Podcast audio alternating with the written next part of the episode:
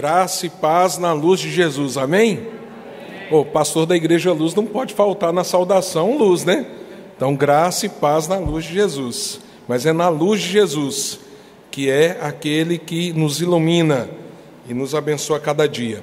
Vamos abrir a palavra do Senhor, conforme está escrita ah, na segunda epístola de Timóteo, capítulo 1. E eu vou pedir a você que fique muito atento porque nós vamos meio que passear nessa epístola. Depois você vai entender melhor por que eu estou dizendo isso, tá? É uma epístola de quatro capítulos e eu quero pedir uma coisa a você. Se você puder, faça desses quatro capítulos as suas devocionais dessa semana. Vou repetir. Se você puder, pegue esses quatro capítulos, a semana tem sete dias distribua os quatro capítulos nesses sete dias e, por favor, leia 2 Timóteo à luz da mensagem que você vai ouvir hoje, porque eu não vou conseguir expor toda a carta. Então eu vou dar algumas ênfases e cabe a você que se você deseja crescer na palavra do Senhor, aí você vai na sua casa, com a sua família, quem sabe também na sua individualidade, quem sabe até no seu trabalho, num grupo pequeno, você vai então falar só, essa semana nós vamos tentar compreender 2 Timóteo. Ok, pessoal? Deu para entender? São quatro capítulos. E eu aconselho você que você faça isso. Depois vocês vão entender que isso foi muito bom para mim, como pessoa, me fez muito bem, mesmo depois de tantos e tantos anos sendo pastor. Vamos então para os primeiros versículos, do verso 1 ao verso 7. O texto diz assim: Paulo, apóstolo de Cristo Jesus, pela vontade de Deus, de conformidade com a promessa da vida que está em Cristo Jesus, ao amado, o que, gente? Filho.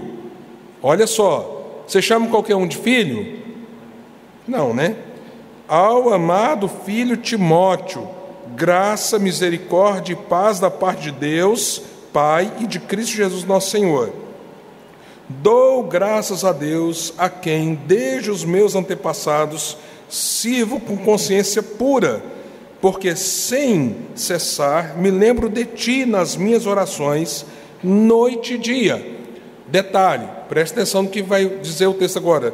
Lembrando das tuas lágrimas, Vamos parar aqui só um instante. Qual foi a última vez que você teve um encontro com alguém que essa pessoa chorou? Que está na sua memória. Lembrando das tuas lágrimas. Me lembro de ti nas minhas orações noite e dia não é? Lembrando das suas lágrimas, estou ansioso para o quê? Ver-te, para que eu transborde de alegria pela recordação que guardo de tua fé sem fingimento, a mesma que primeiramente habitou em tua avó Lloyd, em tua mãe Eunice, e eu estou certo que também está em ti.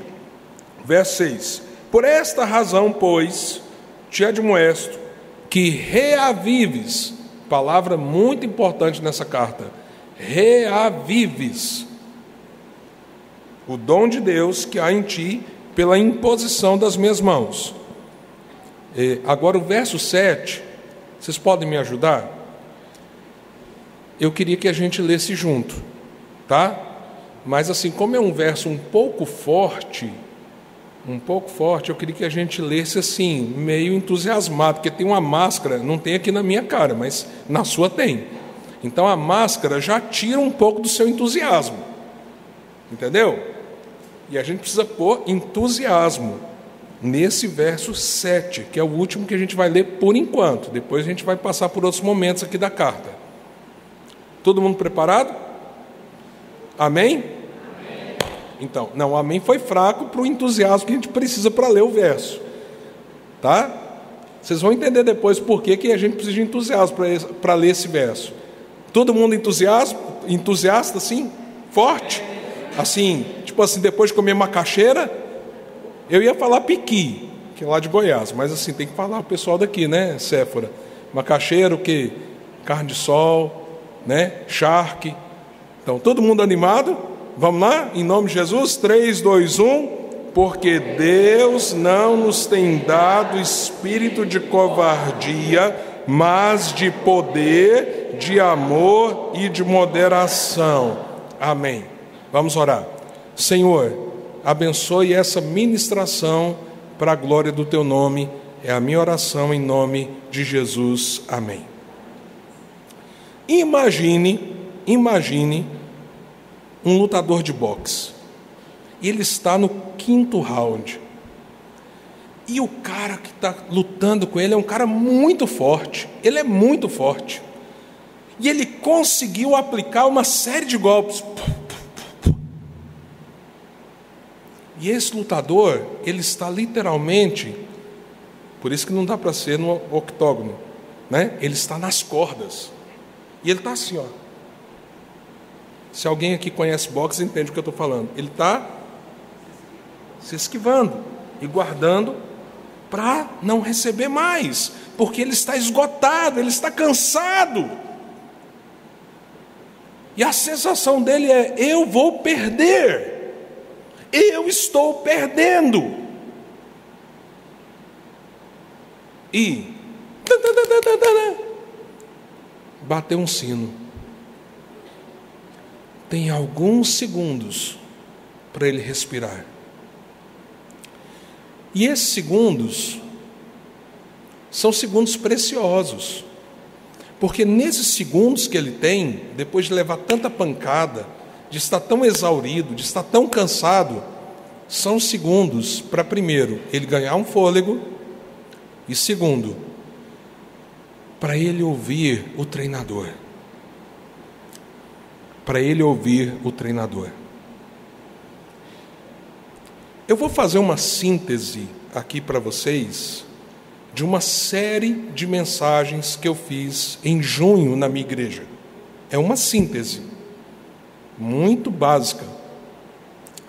Em maio, eu estava como esse lutador. Deixa eu só te dar um exemplo. Quando eu era adolescente, eu vivi uma experiência muito terrível. Três dias em que eu ajudei famílias em luto. Você vai entender por que, que isso para mim, lá na adolescência, foi difícil. Eu comecei meu ministério aos 15 anos de idade. Mais ou menos dos 15 para os 16, durante três dias, morreu uma pessoa num dia, depois morreu outra pessoa no outro, depois morreu outra pessoa no outro. E eu tive que sair de uma situação, depois para outra, depois para outra. Pois bem, o que nós estamos vivendo é uma coisa normal, gente? Lá para nós, em Goiás, as ondas do Covid, elas sempre foram um pouquinho depois. Então, por exemplo, se a primeira onda aqui, é um exemplo, tá? Eu não fiz o cálculo. A primeira onda foi mais ou menos em março, para nós foi em junho. Então, a segunda onda para nós, lá em Goiás, foi final de março e mês de abril. Assim, a segunda quinzena de março e o início de abril, a igreja teve que fechar de novo, as pessoas não podiam vir, muita gente hospitalizada, muita gente morrendo. Então, deixa eu contar uma coisa para vocês. Por isso que eu falei dos 15 anos. Durante 14 dias em sequência, eu tive que consolar famílias nas suas perdas. Não foram necessariamente pessoas da igreja que morreram, mas, por exemplo, o pai da irmã da igreja, o irmão, entende?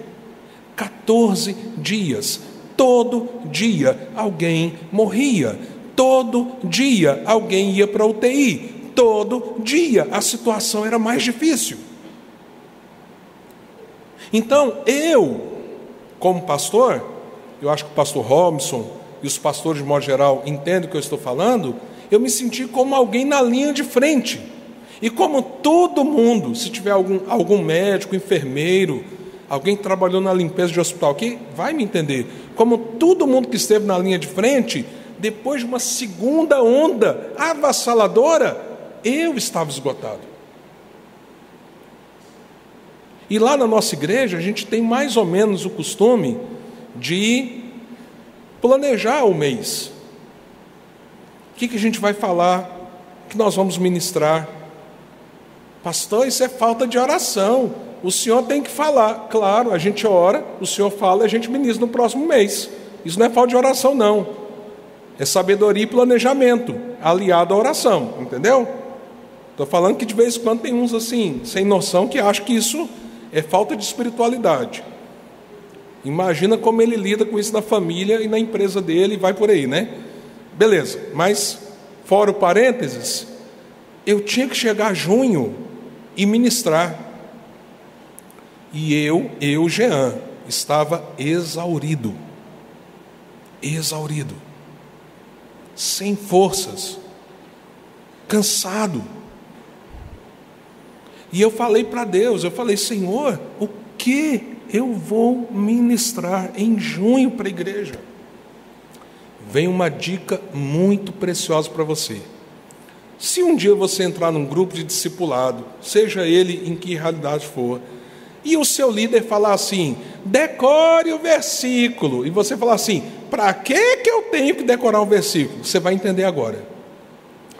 Nós precisamos ter na memória textos bíblicos. Vou repetir: nós precisamos ter na memória textos bíblicos. Por quê? Vou te explicar. Porque na hora certa, o Espírito Santo acionará aquela memória na sua cabeça. Deu para entender? Séfora, você viveu aquele tempo de mimeógrafo, aquele trem assim? Que o pessoal colocava umas letrinhas, tal e coisa. Então eu vivi aquilo. Ou seja, eu decorei muitos versículos quando criança. Muitos. Muitos. E de vez em quando, quando eu mais preciso, o que o Espírito Santo faz? Tchum! E eu estou lá, quebrado, arrebentado, sem forças, o lutador, aqui ó. E eu gosto de boxe, viu gente? Por isso que eu uso essa figura. Mas eu estou aqui, já levei um direto, já levei um cruzado, o cara já deu um upper aqui do lado, e eu não sei, eu estou sem força, eu estou sem fôlego, meu Deus! E Deus falou assim: peraí, Vou te dar uns 30 segundos para você pensar. Porque Deus não nos tem dado espírito, verso 7. Espírito aí na sua Bíblia está em quê? Maiúsculo ou minúsculo? Hã? Quantos têm espírito em maiúsculo na sua Bíblia, nesse versículo? 2 Timóteo 1,7. Quantos? Tem alguém aqui que tem? Só você. Por quê? Tem? Tá, tá espírito maiúsculo? Eu vou explicar. É porque pouquíssimos estudiosos eruditos entendem que a palavra espírito aqui é espírito de Deus. 99% dos eruditos em grego entendem que a palavra espírito aqui é o seu espírito, não o de Deus. Pastor, isso anula o Espírito de Deus? Não. Mas se a maioria absoluta dos teólogos, eruditos, aqueles que refletem sobre a palavra no grego, entendem que espírito aqui é o seu espírito, veja bem, há uma coisa muito importante nesse versículo. Porque o versículo está dizendo que em você, em você, Deus tem trabalhado para que você não tenha espírito de covardia. Isso tem a ver com o Espírito Santo? Totalmente. Totalmente. Obra do Espírito Santo em nós. Mas significa que há uma ressonância dentro de você, do seu espírito, o seu espírito, a sua alma, o seu coração, a sua realidade interior precisa entender: eu não sou um covarde. Eu posso ser o cara que está levando muita pancada, mas eu não sou um covarde. Por quê? Porque não é aquilo que Deus tem construído no meu mundo interior, não é aquilo que eu sou diante do Senhor. E que o Espírito Santo, aí eu concordo, não tiremos a obra do Espírito Santo, pelo contrário, sem essa obra, nada nós podemos fazer. Mas no poder dessa obra do Espírito Santo, nós não podemos ser covardes. Então tem uma hora que a gente tem que olhar para o tanto de medo que a gente tem e reagir. Entende o que eu estou falando? E por quê? O próprio versículo diz: mas de poder, de amor e de moderação. Ah, Senhor amado, que segredo tremendo que só o Evangelho junta, né? Poder, que geralmente quem tem poder não ama, mas no Evangelho a gente tem poder, a gente tem amor e a gente tem equilíbrio. E uma coisa interessante nesse versículo é que a palavra moderação no original só aparece nesse texto em toda a Bíblia. Não é a mesma palavra, por exemplo, para domínio próprio que está lá em Gálatas, no fruto do Espírito. Aqui, o equilíbrio é uma coisa da totalidade do seu ser como que você consegue responder aos momentos mais adversos. Olha que coisa interessante. Então vamos lá. Pastor Jean, mas por que, que isso mexeu tanto com o senhor lá em maio e o senhor ministrou para a sua igreja em junho? Eu vou explicar. Porque eu estava orando, Senhor, eu preciso ministrar a igreja. Eu vou ministrar o quê?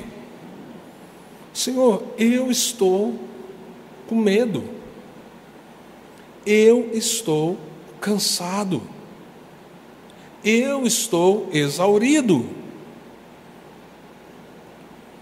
Aí você vai entender por que, que a gente tem que decorar versículo. Pum! Timóteo 1, 7.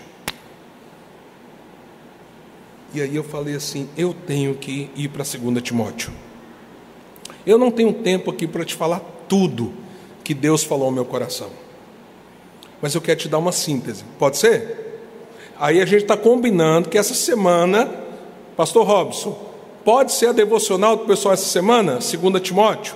Então você vai ler 2 Timóteo capítulo 4, à luz de umas coisas que eu vou te falar aqui, como devocional dessa semana. Aí eu montei um projetozinho porque Deus começou a falar comigo. E eu falei assim: Senhor, tudo que eu falar, tem que falar para o povo primeiro. Ou melhor, tem que falar para mim primeiro. Desculpa, eu inverti. Tem que falar para mim primeiro. Se falar para mim, eu sei que vai falar ao coração do povo. E junho foi assim. Aí nós montamos um projeto 30 dias para avançar. 30 devocionais, os sermões todos. Aí eu falei assim: agora sou eu que prego nessa igreja, já que eu sou o pastor titular, né? Ninguém prega mais aqui, só eu, de manhã à noite. Por quê? Porque eu vou ouvir Deus, vou para a palavra dele e vou ministrar ao povo. O que ele falar para mim, eu falo para o povo. Foi mais ou menos assim, vocês entenderam? Porque eu estava cansado. E Deus falou assim para mim: senta no banquinho daqui a pouco você volta para a luta e você tem que respirar.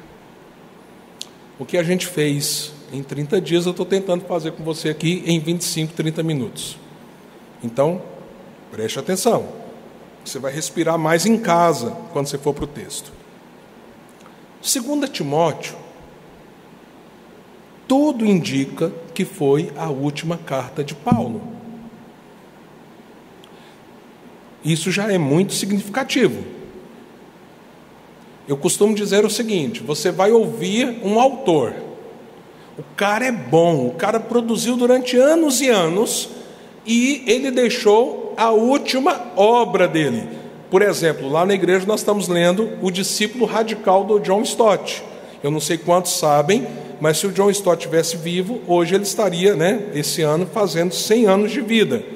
E o John Stott foi um cara que se converteu há décadas e décadas atrás, e ele teve uma convicção tão grande do chamado dele que ele chegou à seguinte conclusão: que eu nunca chegaria se não, não estaria com a minha princesa aqui, Anaí. Ele falou assim: eu não vou casar, eu não vou ter filhos, eu vou dedicar toda a minha vida ao reino de Deus. Então ele ajudou seminários, pastores, continentes, um dos maiores pensadores da fé cristã. Para vocês terem ideia, ele chegou a ser capa do Times. Aí ele terminou a obra dele. Aí você pensa assim: não, ele deve ter feito um compêndio de três, quatro volumes. Não, ele terminou a obra dele com um livrinho que nós estamos estudando agora na Igreja Luz: O Discípulo Radical. Alguém aqui já viu esse livro ou já leu? Algumas poucas pessoas. Você precisa ler esse livro. Porque nós estamos falando da obra final de um dos maiores teólogos que viveram na sua geração. Ele morreu em 2011. Ele morreu no dia da Emily House. É assim que fala? Não, não é. Eu sei que não é. Mas ele morreu. Opa, desculpa. Ele morreu no dia que aquela jovem morreu de overdose. No dia que aquela jovem, em 2011, morreu de overdose, o mundo inteiro comentou. Mas naquele dia, um dos maiores pensadores cristãos da atualidade morreu, John Stott. E qual foi o último livro que ele escreveu? O Discípulo Radical, dessa grossurinha. Você lê numa sentada. Oito características que eu e você precisamos desenvolver na cultura nossa atual como discípulos de Jesus. Aí nós estamos aqui diante, provavelmente, da última carta do apóstolo Paulo, e não há dúvida de que foi a carta mais intimista, mais relacional, em que ele mais abre o seu coração, em quatro capítulos. Quatro capítulos. Paulo estava preso ele pede nessa carta para Timóteo ir ter com ele, inclusive levar uma capa, porque o inverno estava chegando, mas ele também diz nessa carta: Olha, eu estou sendo levado por sacrifício. Quando você chegar na glória, se você encontrar numa esquina com Timóteo ou com Paulo, você pode perguntar: E aí, deu tempo? Nós não sabemos. Timóteo chegou antes de Paulo ser sacrificado? Nós não sabemos. O que nós sabemos é que quando o apóstolo diz: Eu estou para ser levado para a morte, de fato ele foi martirizado. E todas as indicações históricas nos apontam que ele foi decapitado. E Timóteo? Quem era Timóteo?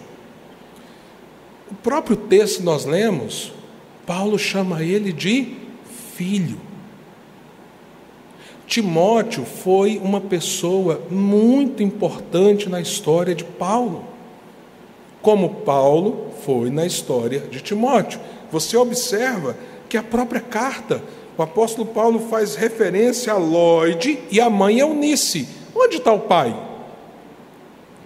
Tudo indica que Timóteo tinha um pai não judeu, e que também não foi convertido, e que, de fato, a mãe e a avó tiveram um papel muito importante, e que o pai foi uma pessoa omissa na história de Timóteo.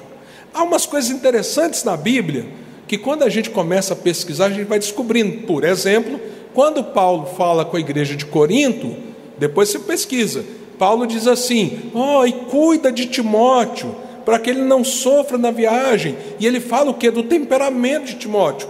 Tudo então nos aponta o que? Enquanto Paulo era uma pessoa audaciosa, aguerrida, que ia à frente, Timóteo era uma pessoa.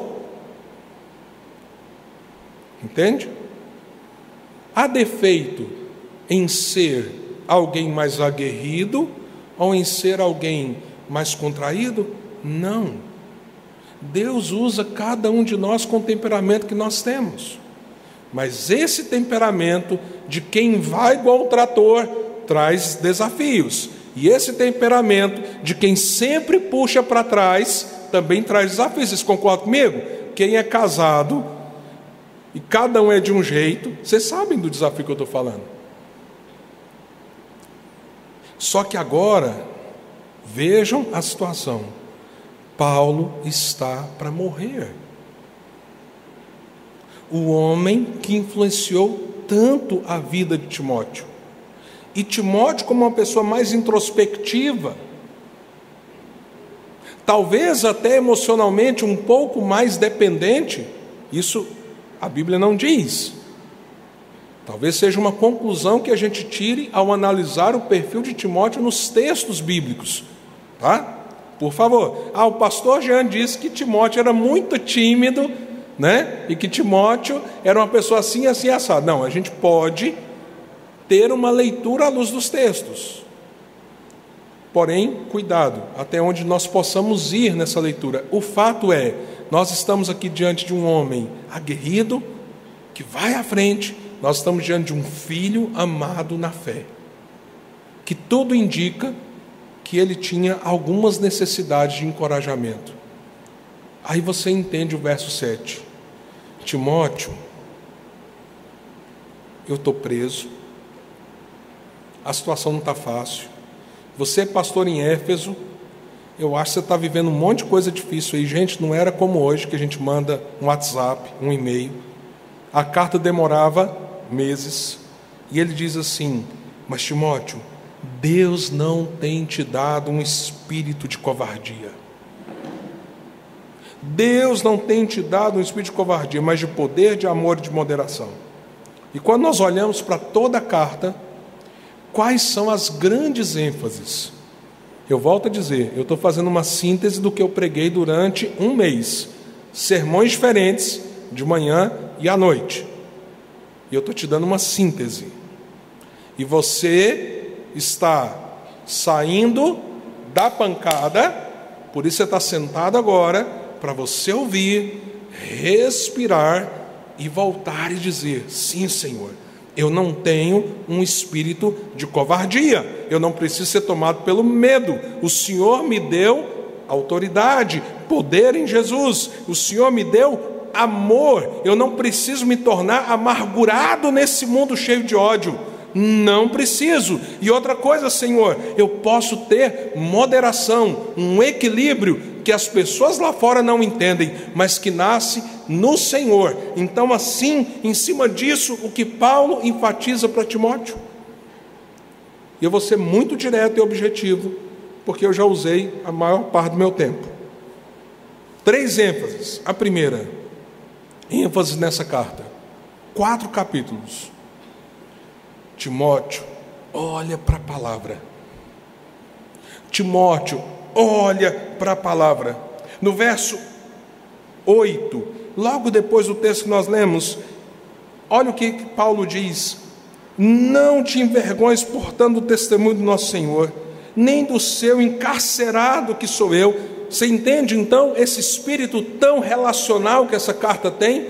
Não tenha vergonha de dar o testemunho do nosso Senhor, nem do seu encarcerado que sou eu, pelo contrário, participa dos sofrimentos a favor do Evangelho, segundo o poder de Deus. E aí ele vai falando da vocação de Timóteo, e você vai vendo que ele está chamando o quê? Timóteo a não abrir mão de estar apegado à palavra e à vocação que ele recebeu capítulo 2, verso 16. Depois de falar tanto sobre isso, o apóstolo diz assim: Olha, você tem que ser um obreiro aprovado. Verso 15, capítulo 2: Procura apresentar-te a Deus aprovado como obreiro que não tem de que se envergonhar. Agora, como é que eu não me envergonho da minha postura como alguém usado por Deus? Primeira de todas as coisas, que maneja bem a palavra da verdade. Aí você vai mais para frente, um texto que a gente já leu e leu e leu, mas nós temos que colocar esse texto dentro do contexto. Não é uma carta escrita, por exemplo, pra, para uma igreja, é uma carta de um apóstolo, de um homem preso, escrita para um pastor, que ele amava como filho. Nós temos que colocar a carta nesse contexto quando nós lemos esses versículos. Porque senão a gente acha que isso aqui é uma coisa assim pedagógica, distante, um esquema de ensino. Não, irmãos, é palavra viva. Olha aí capítulo 3, versos 15 e 17.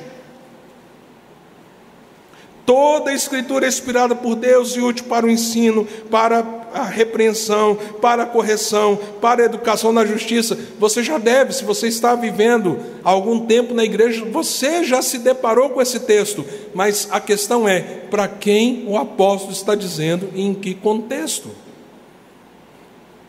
Ele está falando para uma pessoa do coração dele. Timóteo, não abre mão disso. Não se envergonhe do Evangelho.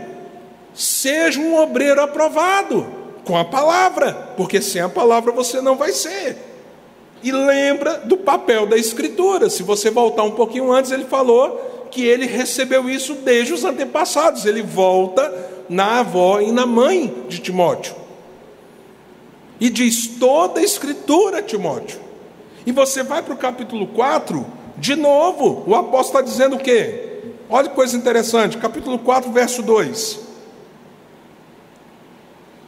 Não, eu vou ler o verso 1, porque se você não ler o verso 1, você não entende a intensidade do verso 2. Conjura-te perante Deus e Cristo Jesus.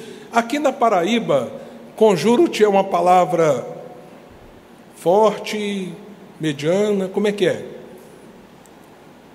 Que se alguém lá no Goiás falar assim: Jean, meu pastor, vice, ninguém vai falar vice, mas assim, Jean, vou te falar uma coisa, conjuro-te, os meus cabelos vão ficar todos arrepiados, os que estão dentro da minha cabeça, porque para fora não tem nenhum, e da minha barba também, por quê? É forte. Conjuro-te perante Deus e Cristo, que há de julgar vivos e mortos pela manifestação e pelo seu reino. Gente, que chamado, né? Aí ele diz assim: prega a palavra, insta, quer seja oportuno, quer não, corrige, repreende, exorta com toda a sabedoria, longanimidade e doutrina. Então, uma das ênfases aqui é palavra palavra. E é um discipulador falando ao seu discípulo: não esquece. É mais ou menos assim: pelo amor de Deus, Timóteo, eu vou morrer. Não esquece a palavra e tenha coragem, cara. Tenha coragem, pregue, fale, com paciência? Sim. Com longanimidade? Sim. Com amor? Sim. Mas com firmeza, porque a palavra tem que estar no centro. ênfase. Segunda ênfase: os relacionamentos. E por favor, à medida que eu falar dessas três ênfases, entenda, elas estão interligadas. Não são campos separados. Elas estão interligadas, elas estão conectadas. Por isso que é tão difícil pregar essas ênfases num sermão e falar assim: eu vou fazer um sermão expositivo. ênfase 1, versículo 14. ênfase 2. Por quê? Porque elas estão em toda a carta. Você precisa mergulhar em toda a carta. Relacionamentos. E aqui tem uma coisa que desmistifica muita coisa para muito candidato a ser um desigrejado. Você que está meio candidato a ser um desigrejado, ou você, viu? É aqui que eu olho para o pessoal, o, o pessoal da mídia, é aqui que eu olho para o pessoal que está me vendo online, que não quer vir na igreja, é aqui, né? Vou olhar para essa câmera aqui. Pode ser, pessoal? Só um instante, vocês vão me dar uma paciência aqui. Você que está frustrado com a igreja não quer voltar na igreja. Você aí, ó. Ou você aqui sentado, que está mais ou menos com esse pensamento. O apóstolo Paulo cita em 2 Timóteo vários relacionamentos que foram nocivos. Pastor Jean, então é possível a gente ter relacionamentos que não sejam bons na igreja? Sim. Ah, porque o meu sonho é que a igreja fosse igual à igreja primitiva. Beleza, então você nunca minta, porque na igreja primitiva o Espírito Santo matou um mentiroso chamado Ananias. Vai que você fala mentirinha. Você quer igual à igreja primitiva? Está pronto? Esses dias, tendo uma divergência de visão com o líder de visão, porque visão mais visão é, é igual divisão, você sabia disso? Isso eu ouvi há muitos anos atrás. Visão mais visão é igual divisão, isso aí em tudo quanto é lugar. Na igreja, mais ainda. E nós estávamos numa certa é, num certo conflito de visão, dois líderes. Aí um irmão chegou para mim e falou assim: Eu não entendo como que pode existir isso na igreja. Eu falei assim: Ué, então vai ler lá Barnabé e Paulo. Eram homens cheios do Espírito Santo ou não? Os dois queriam acertar ou não? A questão era pecado moral um de outro ou não? Não. A questão é: eu vou levar João Marcos comigo. Porque ele foi fraco na primeira viagem, não quis ir, ficou no meio do caminho. Barnabé, dom de misericórdia. E eu tenho que ajudá-lo a crescer. Apóstolo Paulo, não. Isso é um mau exemplo para a igreja. Ele tem que ficar. Não vai com a gente. Aí diz lá, Atos capítulo 15, que houve tal dissensão entre os dois. Quem? Só Paulo e Barnabé. Barnabé, discipulador de Paulo. Paulo, o apóstolo fora de tempo. Só esses dois na história da igreja. E os dois não combinaram. Isso acontece? Acontece. Existem relacionamentos que são nocivos. Alguns são nocivos porque é gente ruim mesmo. Dentro da igreja entra joio. Lá no capítulo 1, verso 15, você vai ver isso. E quando eu preguei na igreja, eu, assim, citei o capítulo 4, verso 14, mas não citei o nome. E você vai entender por quê. Porque eu discipulo um cara chamado Alexandre. Aí, quando eu cheguei no grupo de discipulado, ele falou assim: Pastor, obrigado por não falar do Alexandre Laitoeiro, que foi um cara muito ruim para o apóstolo Paulo. Falei assim: não, meu irmão, só citei o versículo. Aquele Alexandre, como diria na Paraíba, é cabra safado. Lá em Goiás, a gente dizia assim: aquele cara não era bom. Ou seja, deixa para lá. Existem relacionamentos nocivos. Você tem que identificar. Tem gente que o apóstolo Paulo diz assim: me fez mal. Tem gente que o apóstolo Paulo diz assim: eu entreguei para Satanás cuidar. Bom, eu não faço isso porque eu não sou apóstolo Paulo, não tenho discernimento dele. Mas você tem que entender. Paulo está escrevendo sobre a centralidade da palavra, mas a importância dos relacionamentos. E aqui a gente vê relacionamentos que não estavam sendo bons. E que ele reconhece. Gente que fez mal. Gente que o abandonou gente que se tornou inimigo. Será que nós temos maturidade para entender isso? Porém, a ênfase relacional da carta não é em quem fez mal. Existem pessoas que não foram boas. E a gente tem que entender isso. Nem todo mundo que vai passar na nossa vida vai fazer bem. O que, que a gente faz? Entrega para o Senhor. Mas, por exemplo, tem um tal de Onesíforo. Depois você olha aí capítulo 1, verso 16. Depois de falar de gente que fez mal, ele diz assim: Mas Onesíforo foi uma benção.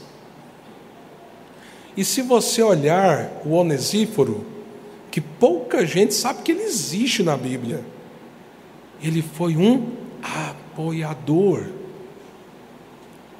Tem gente que Deus levanta para ser um suporte na sua vida. para ser uma benção na sua vida. É aquela pessoa que está na hora certa, no lugar certo, na hora que você precisa. Agora, se você ficar olhando para quem te fez mal e resmungando a vida em cima de quem fez mal, você não irá ver os onesíforos que Deus tem colocado diante de você. E você não vai reconhecer o papel deles. E aqui em 2 Timóteo, Paulo reconhece Onesíforo e a sua casa cuidaram de mim. E aí a gente vê uma coisa no capítulo 4, verso 11. Gente, desculpa, eu não tenho tempo para ir nesses textos todos. Paulo diz assim no capítulo 4, verso 11. Eu vou só citar, mas eu não tenho como fazer as conexões nos outros textos. Mas ele diz assim para Timóteo: Somente Lucas está comigo. Lembra que Lucas esteve em boa parte das viagens missionárias com Paulo? Aí ele diz assim: Toma contigo Marcos e traze-o, pois me é útil para o ministério. Gente, vocês entendem o valor dessa citação aqui? Lembra do conflito anos atrás? porque aquilo aconteceu anos atrás. Barnabé, nós temos que cuidar de Marcos, de João Marcos. Saulo, esse cara não foi, ele foi covarde. E Saulo é esse cara que fala assim: ó, Deus nos deu um espírito de poder, não de covardia. E ele foi covarde, não vai. E Barnabé fala: vai. E os dois entram em briga. Passam-se os anos, Paulo está preso. Ele escreve a Timóteo, ele diz o quê? Me manda Marcos, eu preciso de Marcos. Quem é João Marcos? Que é esse cara que Paulo está dizendo, me traz ele, é o escritor do primeiro evangelho, gente. Primo de Barnabé, é o cara que provavelmente ajudou Pedro nas suas duas cartas. E é o cara que agora Paulo está dizendo: me manda ele. Sabe por quê? Porque teve um Barnabé que disse: eu não vou desistir dele, Paulo. E agora passaram-se os anos, provavelmente o primeiro evangelho já estava escrito, e Paulo diz: me manda Marcos. Vem com Marcos, Marcos me é útil. Você entende como 2 Timóteo aponta para a importância dos relacionamentos? Tem um Barnabé atrás da história de Paulo. Tem um Barnabé atrás da história de Marcos. Tem um Paulo atrás da história de Timóteo.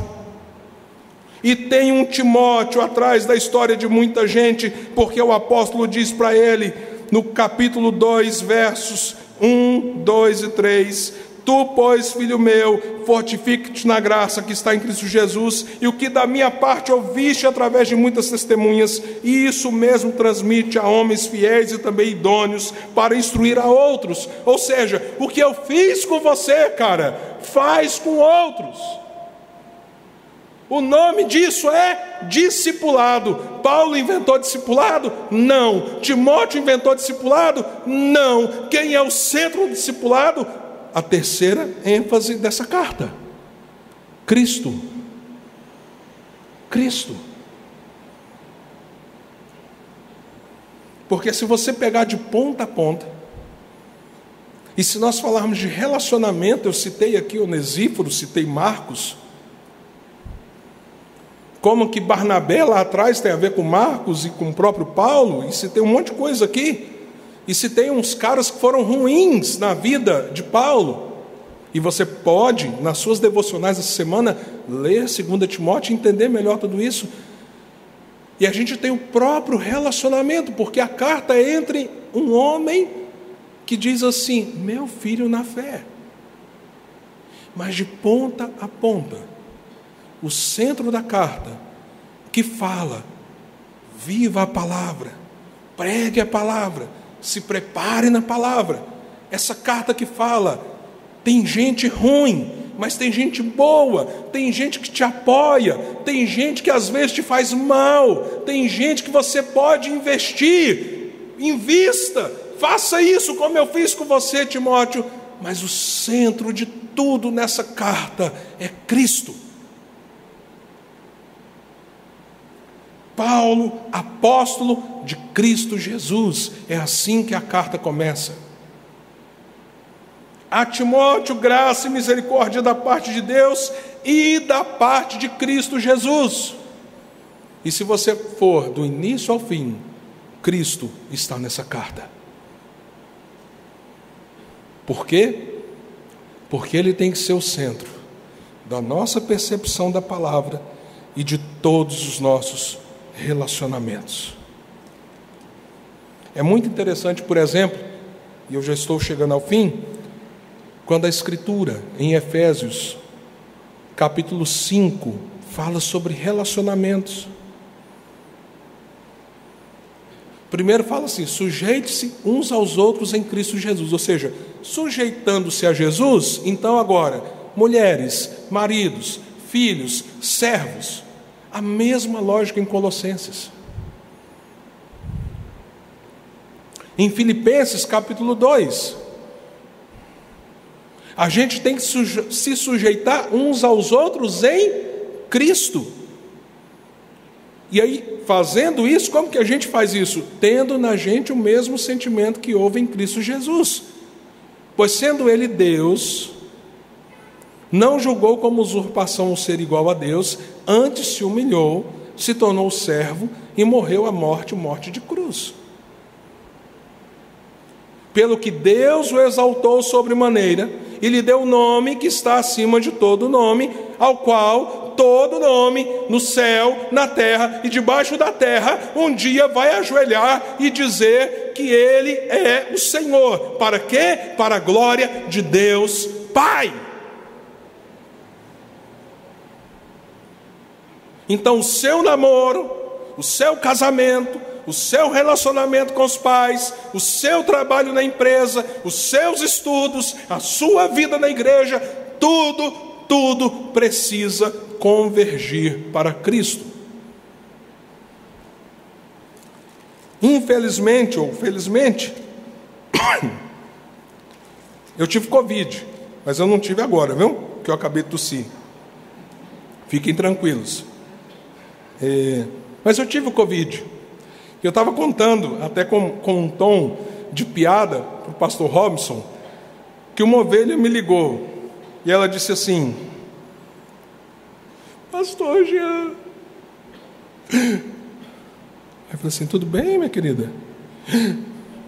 Não. Assim: O que aconteceu? Eu te amava tanto. Eu falei assim: Irmã, mas eu não morri. É porque eu sou diabético. E nessa época eu estava mais gordinho. E a irmã já me ligou, meio que antecipando. Você está entendendo? Ela meio que antecipou. E não sei, né? Deus falou assim: não chegou a hora, não é o momento. Segunda Timóteo tem sido muito lido, mas não muito percebido. Entende a diferença? Mexe e vira. A gente vê no Face, no Instagram. Completei a carreira. Não é? Alguém aqui já viu isso por aí? Né? Guardei a fé, a coroa da glória está reservada. Em que contexto essas palavras foram ditas? de um grande homem que investiu na vida de um cara chamado, chamado Timóteo. E que disse para ele assim: Timóteo, cuidado com esse espírito meio covarde que você tem a tendência de ter. Porque Deus te deu poder, Deus te deu amor, e Deus te deu um equilíbrio para você lidar com tudo isso. Irmãos, não é o que nós estamos precisando hoje? Sair do medo e da covardia. Entender que o Senhor nos deu poder para lidar com as situações, nos deu amor para cuidar das pessoas e amá-lo acima de tudo, e tem nos dado equilíbrio para que as nossas emoções não nos enganem. Timóteo ia perder a pessoa que ele mais amava nesse mundo. Estava para ser oferecido por libação. Nós não sabemos se Timóteo encontrou Paulo antes disso acontecer. O fato é que Paulo está dizendo: corre e vem. Deu tempo? Como eu disse, se um dia você estiver na glória, encontrar com Timóteo na esquina e falar assim: e aí, Timóteo, como é que foi aquele negócio? Deu ou não deu? Você levou ou não levou a capa? Mas tem uma lição preciosa para nós. Centre a sua vida na palavra. Existem relacionamentos ruins? Sim. Você vai focar neles? Não. Louve a Deus pelos onesíforos. Louve a Deus pelas pessoas que você nem investiu e outros investiram, como Marcos. Louve a Deus por pessoas que talvez na sua vida seja o seu Paulo, mas talvez você seja para essa pessoa um Timóteo. Mas acima de tudo, que Cristo seja o centro. Um dos resultados daqueles 30 dias que eu estava tão desgastado. Como eu disse, eu sou diabético. As taxas estavam bagunçadas. As minhas emoções muito feridas. Não pense que é fácil para um pastor consolar um dia, dois dias, três dias, dez, quatorze e vai indo pessoas que perderam entes queridos. Mas quando o Senhor me trouxe para 2 Timóteo, eu falei: Senhor, eu não quero ser covarde. Só vou dar um sinal do resultado para mim, não sei para a igreja. Para a igreja vocês perguntem, tá? Ó, pessoal da Igreja Luz, como é que foi junho para vocês aí? O pastor Jean disse que para ele foi uma bênção. Dois meses e meio, chegando no endocrinologista, ele falou assim, e ele é bravo, chama-se Haroldo. Ele é um cara bravo. Eu sempre estou com o batimento cardíaco alterado quando eu vou no meu endocrinologista. E eu cheguei lá, estava alterado o batimento cardíaco, é claro, mas ele falou uma coisa que eu nunca esperava ouvir: os seus exames estão revolucionários. Eu havia saído das cordas. Que Deus faça isso com você, para a glória do nome dEle. Você encontrará mensagens como esta, além de outros conteúdos e informações, nos canais oficiais da Igreja Presbiteriana de Tambaú, no Facebook, Instagram e YouTube. Deus abençoe sua vida.